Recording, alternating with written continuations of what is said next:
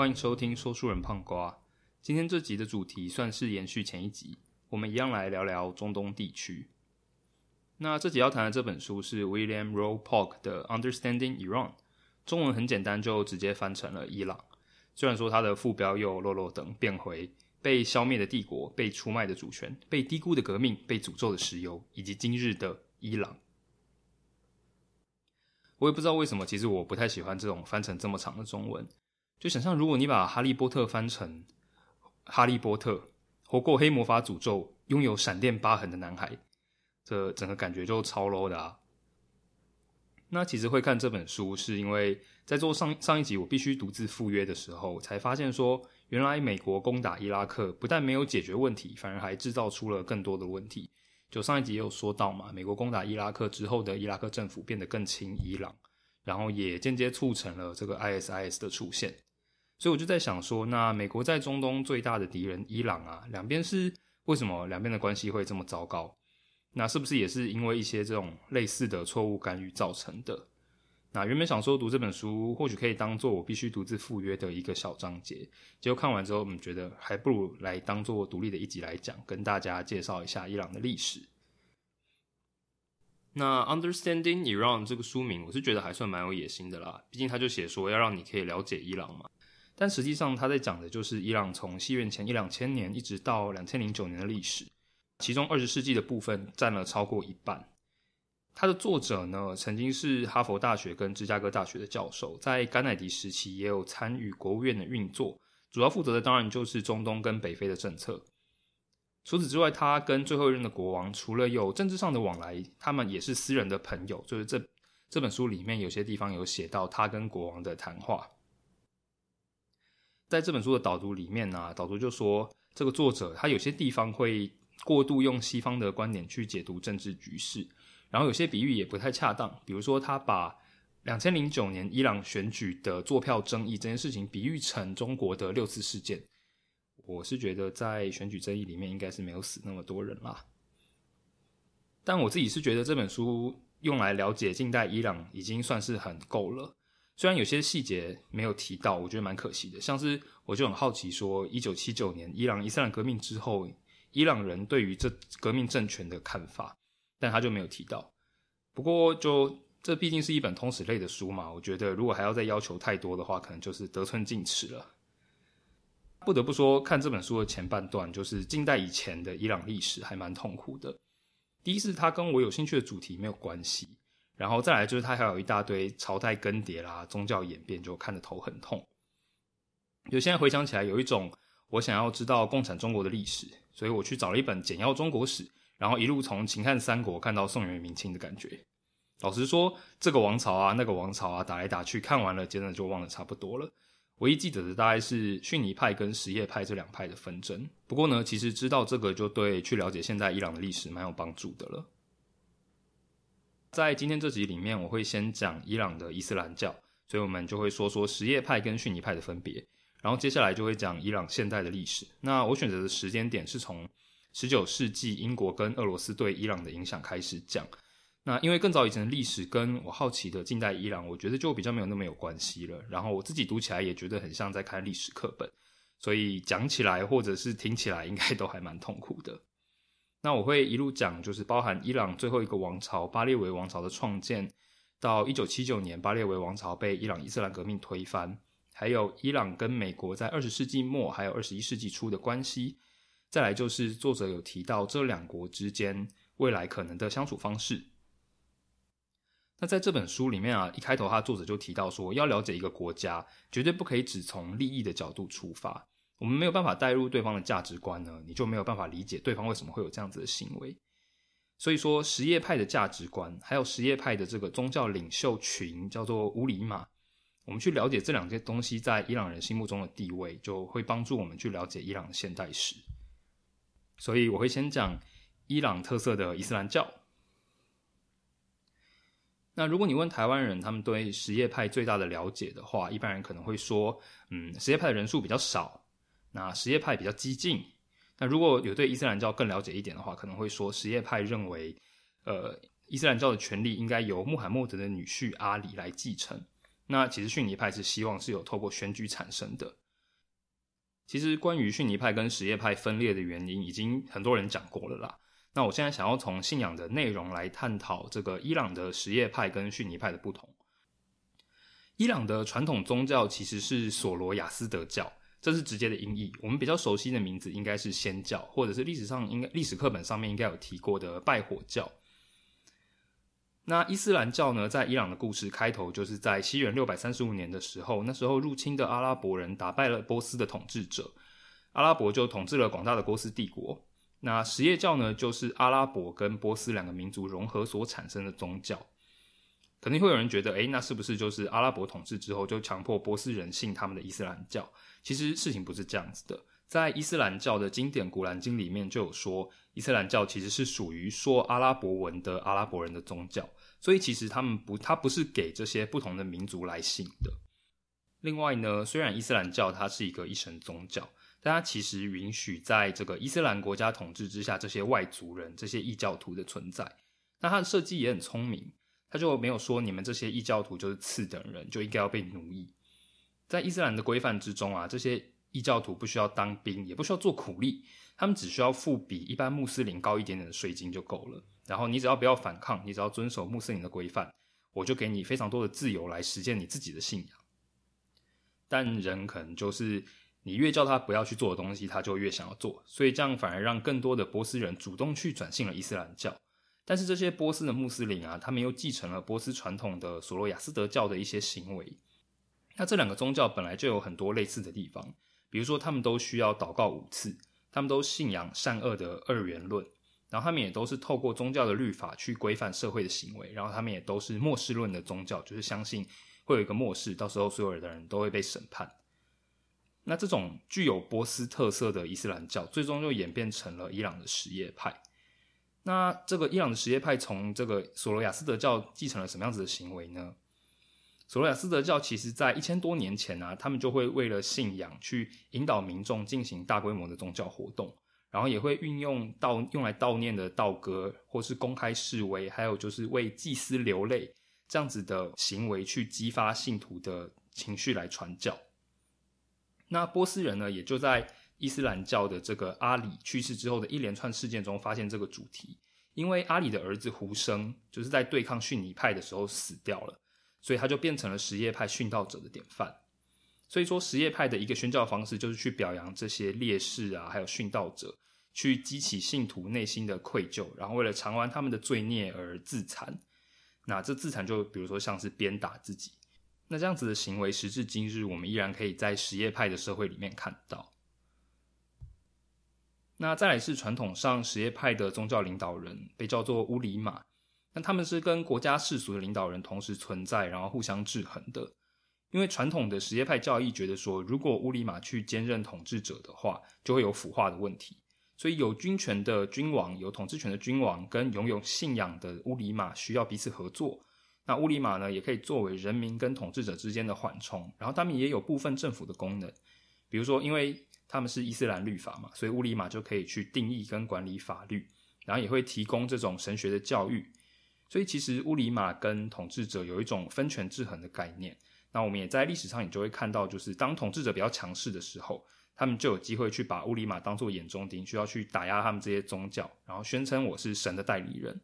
但是在反过来呢，在人民被政权压迫的时候，他们也会转向乌马里当做一种希望跟寄托。那其实这也就是为什么后来一九七九年伊朗会发生伊斯兰革命。不过我们现在还是先来看看，就十九世纪末的时候，在这个西亚中心伊朗发生的事情吧。那我们都知道，十九世纪的时候，各国的强权都想要向外扩张。那这时候，整个中亚其实就是还没有被外部势力瓜分的地区，所以俄罗斯的黑手就伸了进来。但是俄罗斯呢，一路从中亚一直伸到阿富汗的时候，就碰到了来自英国的阻力。那原因是因为阿阿富汗就在印度的北边嘛，然后印度就是一个英国非常非常重要的殖民地，所以英国人就觉得，如果让俄罗斯占领了阿富汗，那他们就很容易的可以打到印度去，所以两边就被称就开始了被称为大博弈 （The Big Game） 的中亚的斗争。那伊朗所在的这个波斯地区也是斗争的一块。对于俄罗斯来讲啊，整个俄罗斯帝国发展军事最大的阻碍就是他们没有常年不结冰的港口。那我们也知道，十九世纪的时候，那时候没有空军，海军呢其实是非常非常重要的军事力量，所以俄罗斯他们当然就会想要可以透过伊朗进入印度洋的机会。那对于英国人来说呢，如果让俄罗斯人占领了整个波斯地区的话，就会威胁到从地中海一路通到印度的陆地通路。同时，如果让俄罗斯人拿到进入印度洋的港口的话，也会威胁到英国通往印度的海上通道。所以两国就在波斯吵了非常非常的久。那在十九世纪末的时候，那时候伊朗的国王健康状况不是很好，但是伊朗也没有办法提供他需要的医疗照护，所以国王就需要很多很多的钱才能去欧洲治疗。那他就因为需要这个钱，就向俄罗斯贷款了两次。那这个贷款就引起人民的不满，所以人民就多次的示威。那最终在一九零六年，国王就被迫批准让人民建立宪法啊，创立国会。但是立宪之后呢，整个伊朗的财政状况还是非常的糟糕。所以这些国会议员就决定要向外求助。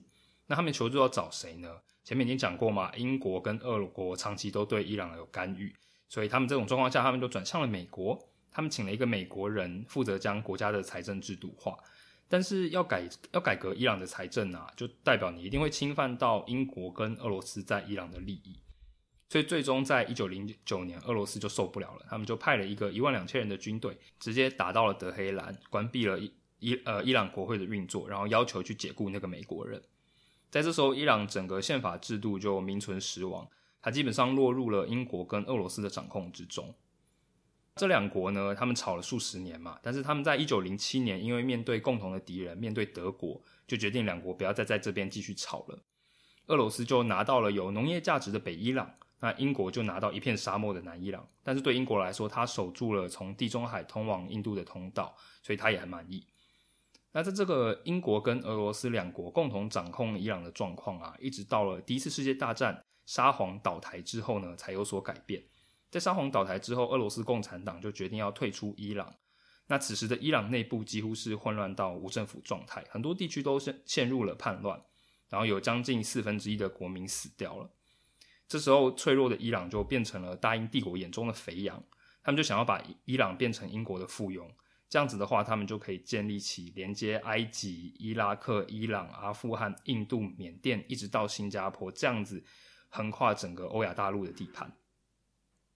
英国就希望可以透过军事还有经济援助来达到这个目标，但是在伊朗的国会反对之下就没有成功。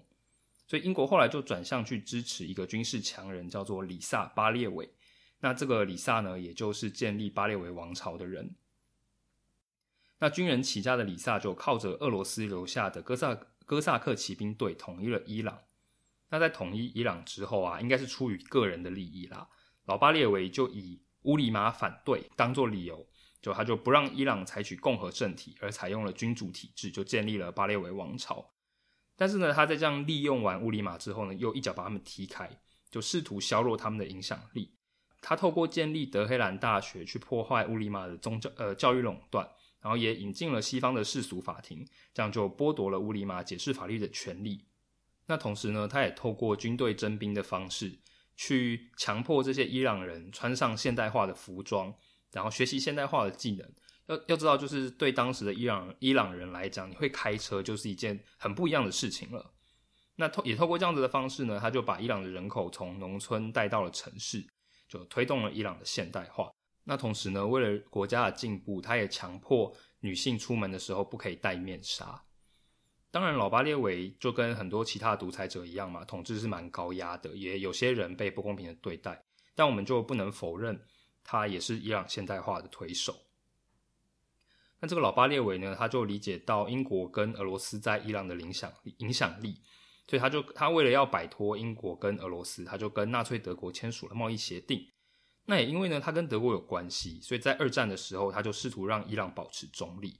那这件事情就得罪了英国跟俄罗斯，所以后来一九四一年，英国就威胁伊朗说：“你这个巴列维，你如果不退位，我就要进，我就要攻击你了。”所以他就只能流亡到南非，那伊朗的王位就交给他的儿子小巴列维。有一个说法是说，因为老巴列维是军事强人嘛，所以他的风格就是蛮强硬的。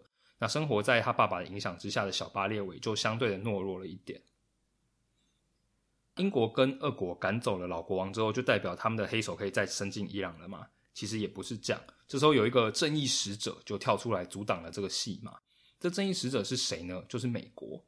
那在一九四三年二战结束前两年呢，罗斯福就在德黑兰会议上坚持丘吉尔跟史达林他们必须要承认伊朗的主权，然后由美国去协助伊朗。这其实是美国政府第一次去干预干预伊朗的事务。那其实从各方面来看，这个干预都是良性的。罗斯福总统就说：“看看我们可以用无私的美国政策为伊朗做些什么。”那他也希望让伊朗成为经济还有技术援助去改变一个落后国家的范本。然后他也希望在二战之后呢，可以透过伊朗阻挡共产主义在中亚的扩张。所以其实，在二次大战的时候啊，美国跟伊朗的关系是还蛮不错的。那在这种民主的氛围之下，伊朗的伊朗境内的文章还有书籍的数量就很多。那伊朗人也终于有机会可以有正常运作的政府还有国会。他们自己也有一个政治家，名字叫摩萨台。这个政治家也很厉害。他先说服国会通过了未经批准不可以给外国人优惠的法律，然后他就用这个法律去威胁苏联说：“哎，你不能再干预我的我国内政啊！你如果再干预我，我就要否决给你的优惠了。”结果在苏联放弃之后呢，他又给了他一记回马枪，就否决了他在伊朗的石油利益。那这时候伊朗的前途啊，看起来就一片光明嘛！我终于可以有自己人民选举出来的国会，选举出来的政府。但是呢，也就是在这个时候啊，出现了伊朗近代史上的第一个转捩点，那也可以说是美国跟伊朗关系出现转折的源头。事情的起因其实是伊朗跟英国的石油利益。那在这个老巴列维的时代呢，英国就透过了这个英国伊朗石油公司跟老国王签了合约。那这个合约里面呢，就说明英国有开发将近二分之三，呃三分之二伊朗土地上石油的权利。而且呢，这些石油他们只需要支付百分之十六的利润给伊朗就够了，所以英国就透过这个英伊石油公司获得了巨大的利益。那特别是在二战之后啊，整个英国的财政状况就非常非常的糟糕，所以他们非常需要伊朗的石油这台印钞机。但是呢，石油啊，对于伊朗来讲，它除了是国家发展计划的重点以外，它还有国家主权的象征意义。就对伊朗人伊朗人来说，在这个石油生产中心啊上面挂的英国旗帜，基本上就是在提醒他们他们过去受到的压迫。更何况说，就算到了这个时候啊，伊朗人在英国掌控的这个石油工业之中，还是被当作次等公民。那同时之间呢，也有另外一个例子让伊朗人更加的不满。这个例子就是美国人当时跟沙地阿拉伯也有一个合作的美阿石油公司。那这个美阿石油公司呢，他们的利润是对半分的。所以伊朗人当然就更不爽。那当时的这个摩萨台政府，他们就想要把伊朗的石油公司国有化，去解决这个问题。但对英国人来讲，他们当然不可能同意嘛。那英国人的反应是什么呢？他们就把军队转移到近东基地，然后去等于就是随时准备去登陆伊朗，去确保他们的炼油厂的安全。那美国就发现这个问题好像蛮严重的，他就试着去调停伊朗跟英国两国之间的冲突。所以美国就派出一个代表跟。伊朗的摩萨台政府经过超过七十五个小时的讨论之后呢，敲定了一个协议。这个协议的内容是，英国同意让石油公司国有化，那伊朗保证让英国用一桶一美元出头的价格购买石油十五年。那这个交易其实某种层面上算是双赢的交易啦，因为伊朗政府获得了面子，他把石油公司从英国人手上拿回来了。那英国人呢，获得了里子，他可以继续用便宜的价格买到石油。那时候国际的油价每桶大概是两二点七块美金，所以等于伊朗呃英国可以用一半不到的价钱。但是英国还是不满意这样子的条件。那事情进行到了这样子的地步，美国也只能就双手一摊啊，因为显然他们也觉得为了这件事情去损害英美关系不值得。那整个事件就僵在那里。英国对伊朗实施了经济制裁，还有军事围堵，的确让伊朗的人民生活陷入了困难。可是这样也只是助长了伊朗国内高涨的反英国情绪，去支持他们的政府，所以短期之内看来他们的政府也没有垮台的可能。那怎么办呢？英国就想到了一个真的是十分的阴险、狡诈、不要脸，但是又有用的做法。想要入侵一个国家，又找不到冠冕堂皇的理由吗？这时候你只要宣称他们拥有大规模毁灭性武器就好了。那在一九五零年代的大规模毁灭性武器是什么？这时候呢，英国 MI6 的中东官员就说服了艾森豪政府的国务卿，他们让他相信这个伊朗即将要落入苏联的怀抱，变成共产党了。那美国就超级怕共产党的嘛，所以他就在一九五三年跟英国联手，一起在伊朗发动了一个政变，推翻了摩萨台政府。那这个英国情报官员啊，后来自己承认说，我们不希望被指责试图利用美国来处理英国的烫手山芋，所以我决定强调共产党对于伊朗的威胁，而非强调英国需要重新控制石油工业。那美方负责这这件事的人后来就反省说。英国的动机其实只是要恢复他在伊朗的石油利益而已。那这整个一九五三年政变最大的问题，就是他扼杀了伊伊朗民主化的希望。当时在执政的是稳健派嘛，他们就是慢慢往民主发展的政治力量。但是这个政变呢，就破坏了这样子的力量，把权力交回到国王手中去助长一个独裁政府。那也因为这样子呢，伊朗人就会觉得国王是美国人的木偶。也从也引起了从此至今伊朗人反美的情绪。那在这个政变最后呢，英国就得到他们想要的石油利益了吗？其实也没有。新政府上台之后啊，虽然他支持英国在石油议题上的立场，但是还最后还是把石油公司收归国有，去委托外国的石油公司组成财团来帮伊朗 run 他们的石油公司。那英国人就持有这个财团百分之四十的股份。那其实这样子的做法跟政变之前这个摩萨台政府的提议其实没有根本上的不同。对我来讲，我就想到上一集我必须独自赴约里面，他们总是天真的以为把海山赶下台，问题就会解决了这句话。那政变之后啊，控制伊朗的就是国王小巴列维。那前面也提过嘛，他的个性就比较软弱，比较优柔寡断。那可能是为了掩饰这样子的个性，还有他这个名不正言不顺拿到的权利。他就试图用恐惧的力量去消灭所有的反对派。他建立了伊朗的秘密警察萨瓦克，然后去追杀摩萨台政府的支持者，也去追杀这个宗教组织乌里玛，甚至派出了伞兵去进入宗教学校去攻击学生，然后还把出面指责政府的宗教领袖何梅尼抓起来。他抓起来之后呢，他又不敢对何梅尼怎样，杀也不能杀，放也不能放，最后就把他流放到伊拉克。小巴列维就希望他可以把伊朗变成跟西方平起平坐的强权。那如果要达到这个目标呢，他就有经济跟军事两个重点，所以他开启了大规模的经济计划。那的确也带来了非常非常惊人的成长率。可是呢，他的经济改革步调太快了。虽然有很高的经济成长率，但是在他的经济政策中获利的啊，其实都是那些原本就有钱的人，而非社会底层的传统国民。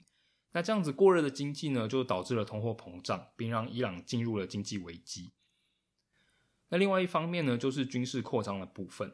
就国王这个伊朗的国王小巴列维热爱军事技术，到甚至出现了一个笑话，说有人透过色情杂志寻求刺激，那伊朗国王透过在军用飞机上阅读工业国防手册得到刺激，然后花了很多钱向美国购买军备。那在要不要卖伊朗军备这件事情上，美国其实是分成两派的。一派认为说，伊朗与其去花钱在这些用不到的武器上面，就其实当时国王是觉得说，他可以跟苏联平起平坐。可是其实苏联呢，是连美国都只能跟他打平的对手，所以他要靠买军备达到这样的目标，基本上是不可能的。那与其要花这么多钱，还不如去关注在人民实际需要上面。那另外一派呢，就觉得说，诶，伊朗如果花很多钱买我们的军购，美国军工业的利润就会很高啊，我就会有票啊。那最后呢，尼克森政府的国务卿就明确的指示说，让伊朗国王得到一切他想要的东西，甚至包含了核武相关的技术跟设备。那显然也因为这件事情，美国在接下来一直到如今都还在这个处理这个麻烦。所以呢，这个巴列小巴列维啊，他长期以来这些这些施政，最终就把绝望的人民推到了另外一个组织。前面说过嘛，如果今天人民对于统治组织很不满，他们会怎么办？他们就转向了宗教集团乌里玛。那事情的起因就是在一九七九年，国王就煽动伊朗的媒体去攻击流亡在外的何梅尼。那何梅尼这时候其实是非常非常得民心的，所以有学生就不满，就就有示威活动。那这示威活动呢，就跟警方发生冲突，就有人死掉了。那还记得说前面提到什叶派有悼念殉道者的传统吗？那他们这样子的悼念仪式呢，往往是在死者过世以后的四十天，就是头四十。那在这种激进的悼念仪式之中啊，又会跟军级产生更多的冲冲突，然后造成更多的死伤。那就有冲突，然后四十天之后呢，再抗议，又有冲突，又有死伤，然后又在四十天之后又在抗议，那整个事情就像滚雪球一般越演越大。同时呢，国王又优柔寡断嘛，他就加剧了这个问题。他可能在今天宣布说我要强力镇压叛乱，但是在隔天又说，哎，我永远不会用军队对付人民。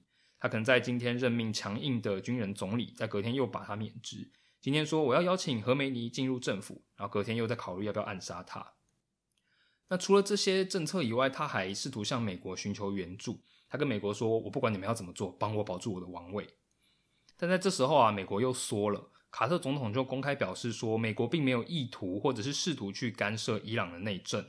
我们希望国王可以留在政府之内，但是这个要留给伊朗人民决定。”其实我觉得这样子的说法有一点不负责任啊，就是对于伊朗人民来讲，他们就觉得你就是干涉我啊。那对于国王来讲，他也是一直去依靠美国，结果到了这种时候，他反而不想负责任，就有一种洗头洗一半的感觉。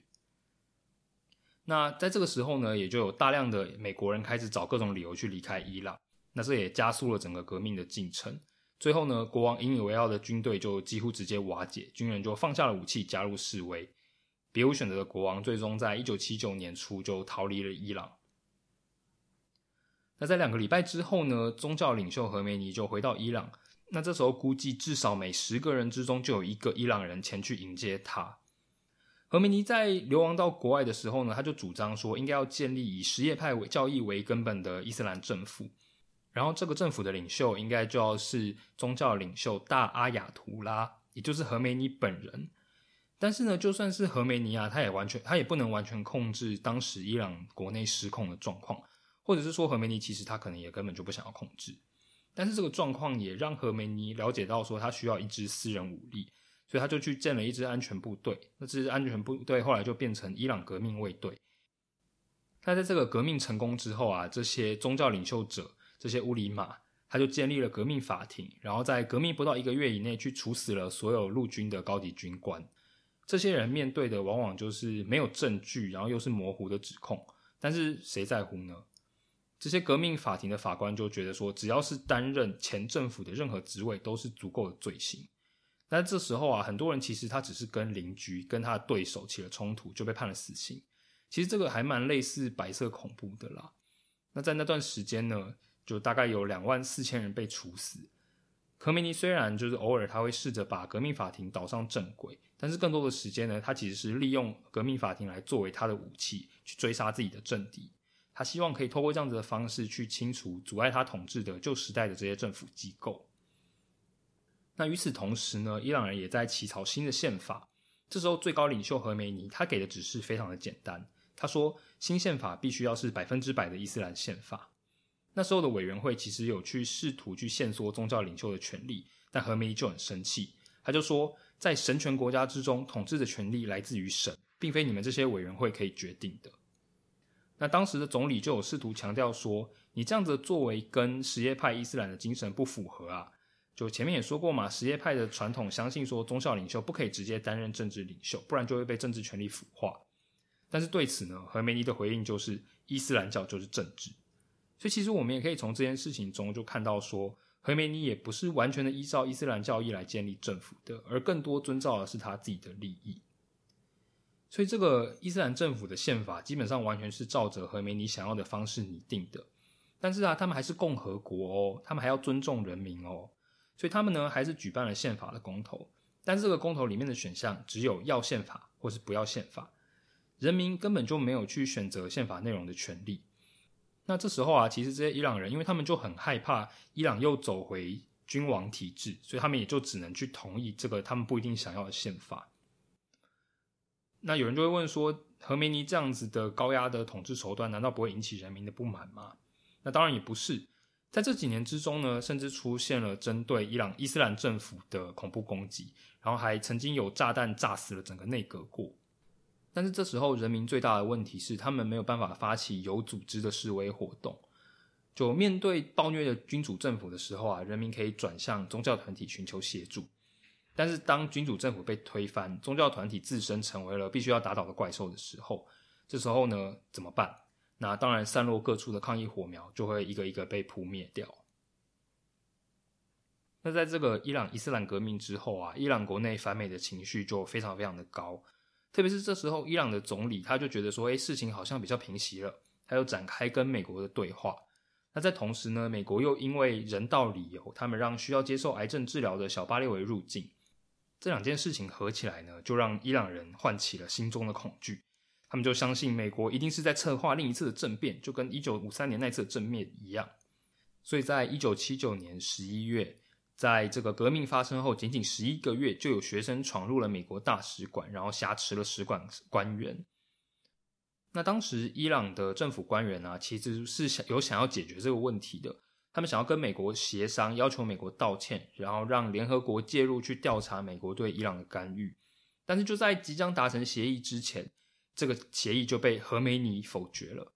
那后来在第一次的协议失败之后呢，伊朗政府又提说，不如来引渡当时在巴拿马的小巴列维回到伊朗接受审判。但小巴列维知道这件事情之后，他就躲到埃及去。那在这么多的尝试都失败之后，当时的伊朗总理叫巴尼萨德尔，他就心灰意冷，就直接说我不想努力了，放弃解决这个危机。那后来他也在一九八一年六月被迫辞职，然后流亡到巴黎。那上面有提到说，有个几乎炸死整个伊朗内阁的恐怖攻击，还有之后的抗议活动，其实就是由这位流亡总理发起的。顺道一提，这个总理现在还活着，他在法国接受庇护，出入都还有警察保护。那整个人质事件最后是如何结束的呢？虽然没有完美的证明，但是有一些证据显示说，在当时啊，除了美国政府以外，还有另外一个团队在跟伊朗协商。那在这个协商的团队之中，就有下一任美国总统当时雷根当时的竞选团队。那因为要跟那时候要跟卡特抢总统位置的雷根啊，最害怕就是在美国总统选举之前出现了人质释放这种卡特政府的巨大成功。然后，另外呢，另外一方面，对于伊朗而言呢，他们必须要摆脱美国因为这个人质事件所以设下的经济制裁，然后他们同时也需要武器应付在一九八零年九月由伊拉克发动的两伊战争。我们等一下就会讲这件事情。所以说，相比于接纳小巴列维入境的卡特，伊朗人显然更喜欢雷根。所以整个事情的结果就是在一九八一年雷根宣誓就职之前的五分钟，伊朗就释放了所有美国人质。那在之后呢，就有大量的军火经由以色列进入了伊朗。那另外一件在那个时候发生的大事就是两伊战争。那在上一集里面有提过吗？伊拉克的隔壁就是伊朗，然后伊拉克国内呢占大多数的也是什叶派的穆斯林，虽然说统治者海山是逊尼派的。所以说，在伊朗的伊斯兰革命之后，海山就很害怕伊拉克境内的这些什叶派穆斯林会跟随伊朗人的脚步发起革命。所以他就在一九八零年的九月呢，他就先攻击伊朗。那对伊朗来说，这个两伊战争其实非常的惨烈。虽然说他们过去小巴列维花了非常非常多的钱，养了很多的军队、很多的武器，但这些武器、军队在这个伊朗伊斯兰革命之中几乎全部被瓦解了。就在两伊战争之中啊，其实有很多的伊呃伊朗飞行员，他们是直接从监狱离开之后，就直接上驾驶座去打仗。所以面对伊拉克比较先进的军事武器。伊朗就几乎只能靠着比伊拉克多的人口，用人海战术去挡住伊拉克。但另外一方面，伊朗是什叶派的嘛，所以他们会以殉道为荣这样子的信仰，也让伊朗人就是打死不退。那两伊战争也是可以见到大量的外国干预的事件，比如说中国就资助了伊朗装备，那法国就资助了伊拉克，而美国呢跟俄罗斯就是两边都卖武器。所以说战争谁最开心就军火商嘛，你们打的越多，消耗的武器越多，他可以赚越多钱。但美国呢，跟其他国家不一样的是，他们最终亲自参与了战争。他不但资助了流亡国外的这些伊朗的异议人士，尝试去挑战何梅尼的权威，还在战争末期，伊朗有可能获胜的时候呢，就倒向了伊拉克，直接去帮他们打仗。美国的海军就封锁了波斯湾，然后甚至消灭了一半的伊朗舰队。然后，美国的军舰甚至还误射了飞弹，打到了伊朗航空的民用客机，造成近三百人死亡。所以说，伊朗人讨厌美国的原因，我觉得也不难理解啦。那两伊战争后来呢，就进入了僵持的消耗战。最后，在联合国的调停之下，伊朗跟伊拉克两边都宣各自宣布胜利，然后结束了战争。那在两伊战争结束之后没多久，何梅尼也死了。这时候，残破的伊朗社会终于可以开始它缓慢的修复过程。这时候，执政的稳健派啊，他推动的社会福利政策，让人民慢慢的脱离贫穷。但是相对的快速的经济发展也助长了这些稳健派的腐败。在人民的失望之下呢，他们在二零零五年就转向支持想要加强宗教控制的总统。那这点就导致了两千零九年的总统大选舞弊争议。在这整个舞弊争议中啊，其实最后总统选举的票数跟 BBC 在事前的民调差不多，寻求连任的这个总统他以二比一的票数击败了稳健派。但选举过程中就有一些有争议的程序，虽然说其实没有迹象表明说会这些有争议的程序可能会有大规模的影响，但是呢，这些稳健派支持者就还是上街抗争。那这些支持者也大多数是比较富裕、有从革命中获得好处的阶级。那政府的支持者呢，就是比较贫困的阶级。那这种贫富差距造成的族群分裂，势必也会影响伊朗未来的政治走向。所以说，其实想想看，伊朗两千零九年的选举啊，跟美国去年的选举其实还蛮像的，就是有一些争议，但没有迹象表明这些争议最终会影响大选结果。但是，就是还会有人出来吵，然后闹得很凶，这样。美国真的落后伊朗哦。那最后，我们就来讲讲两千年左右伊朗跟美国的关系。那前面也讲过这么多事情，我们自然可以想见，伊朗人不会对美国人有什么好脸色。但是，其实，在克林顿政府的末期啊，美国跟伊朗是有和平会谈的可能的。那时候，美国取消了制裁，然后两方还举行了部长级的会议。但是呢，在克林顿下台之后呢，出现了一个以极右派分子以及以色列犹太人组成的新保守主义的组织。他们就相信说。美国必须要透过国多方的干预去维持在世界上的权利。那他们这他们这些新保守主义的支持者呢，也成功的影响小布希对伊朗的政策。美国跟伊朗好不容易可以有谈话的机会呢，就再度的被扼杀。布希政府就期望用威胁还有制裁的方式去逼迫伊朗放弃他们的核计划。那小布希做了什么呢？他部署超过一半的美国海军在伊朗的周围。然后用数以百计的导弹瞄准伊朗的核设施啊、工厂啊、都市啊，然后也公开的在演习之中把伊朗当作假想敌，就挑衅伊朗说：“哦，我就是要把你当成敌人，我可以直接攻击你。”这样。但是我觉得，身为台湾人啦，我们一定很熟悉这样子的行为，那我们也很清楚这样子的行为可能造成的反效果。美国跟伊朗最大的争端，大概就是在伊朗坚持发展核武器，但是我想看了上一段的描述。我们应该不是很难理解伊朗人的想法，因为发展核武器啊，其实并不是想要使用它。核武器放在谈判桌上的意义大于它真正的军事用途。你去看看这些世界上有核武的国家，就印度其实是在美国跟苏联签了这个核不扩散条约之后，才就秘密的崩啊变出核武。但他在变出核武之后呢，也没有被美国制裁啊，美国就接纳他是呃核武俱乐部的一员，这样。那相同的呢？另外有核武的北韩，不但没有被攻击，反而还得到了美国的援助计划。那你再看看另外一个没有核武的国家，也就是它旁边的伊拉克，在美国的攻击之下灰飞烟灭，政府失去了作用，然后领导人还被吊死，人民生活在分裂之中。所以说，看看这些例子啊，我觉得伊朗人基本上他们就只是做了理智的人会做的选择而已。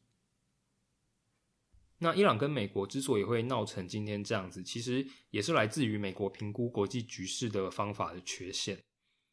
他们目前评估国际局势大概有两种方法，第一种就是从德国的兵棋游戏转化而来的战争游戏。那这个战争游戏呢，它就是假设两方的行为啊，都会由潜在的资产负债表所限制，然后两边都要最大化自己的利益，就有点像说在。呃，战争之中，我们就假设你有多少部队，我有多少部队，然后地形是怎么样，在不知道两方这个布阵的状况下呢，你要各自依据自己最大的利益去做出你该有的部署。但是这个跟真实世界最大的差异在于说，没有人有办法去评估其他人的资产负债表。这个行为经济学里面已经很多次证明了，我在加入个人因素之后，人们会做出很多不理性的决策。那政府中每一个人的利益又不一定跟整个政府的利益相同。那整个政府的利益呢，也不一定跟国家的利益相同。在这种状况下，你这个战争游戏又怎么可能可以准确的评估整个政治局势呢？那第二种评估国际局势的方法，也被称为这个国家情势评估。他们是透过去大量搜集目标国家的事实，然后去评估这个国家可能的决策跟行为。但是这点呢，就在伊朗的过程之中就显现了它的缺陷，因为在伊朗伊斯兰革命之前呢。美国在当地的观察员给出的报告是，伊朗的政治体制短期之内不太可能会有变化。然后有些年轻的外交官呢，他们也想要研究什叶派的伊斯兰教在伊朗的影响，结果就被上司骂说：“你不要做这些没有意义的事情了。”所以说，这整个失败就是来自于对伊朗文化还有思想的不了解。这本书的作者就坚持说，你要了解一个国家，你必须要知道他们的人文，你必须要知道他们的文化，这样你才可以知道说，在这样子的文化影响之下，他们可能会做出什么样子的事情。如果你永远是抱着你自己的文化去为别人思考的话，那你当然没有办法知道他们会做什么。所以说，要解决美国跟伊朗的争端，首先就是要知道两方想要的是什么。美国就觉得伊朗是个威胁，那这个根源就是伊朗明确的反美倾向。但实际上呢，并没有任何的迹象显示伊朗有军事扩张或是政治扩张的意图。